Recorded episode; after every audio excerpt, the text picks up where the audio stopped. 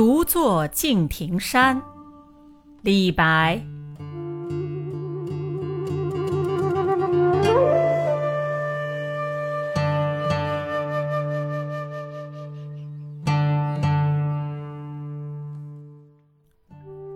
众鸟高飞尽，孤云独去闲。相看两不厌，只有敬亭山。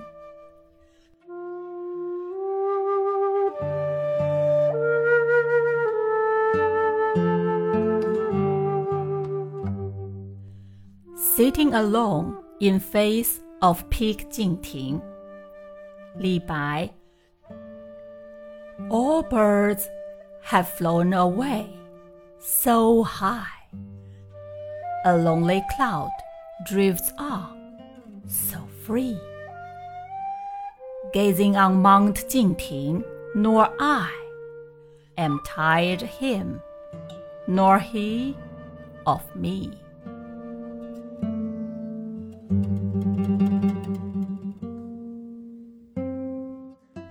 此诗写独游敬亭山的情趣，却深藏诗人生命历程中遭逢的不如意和由此而生的 旷世的孤独感。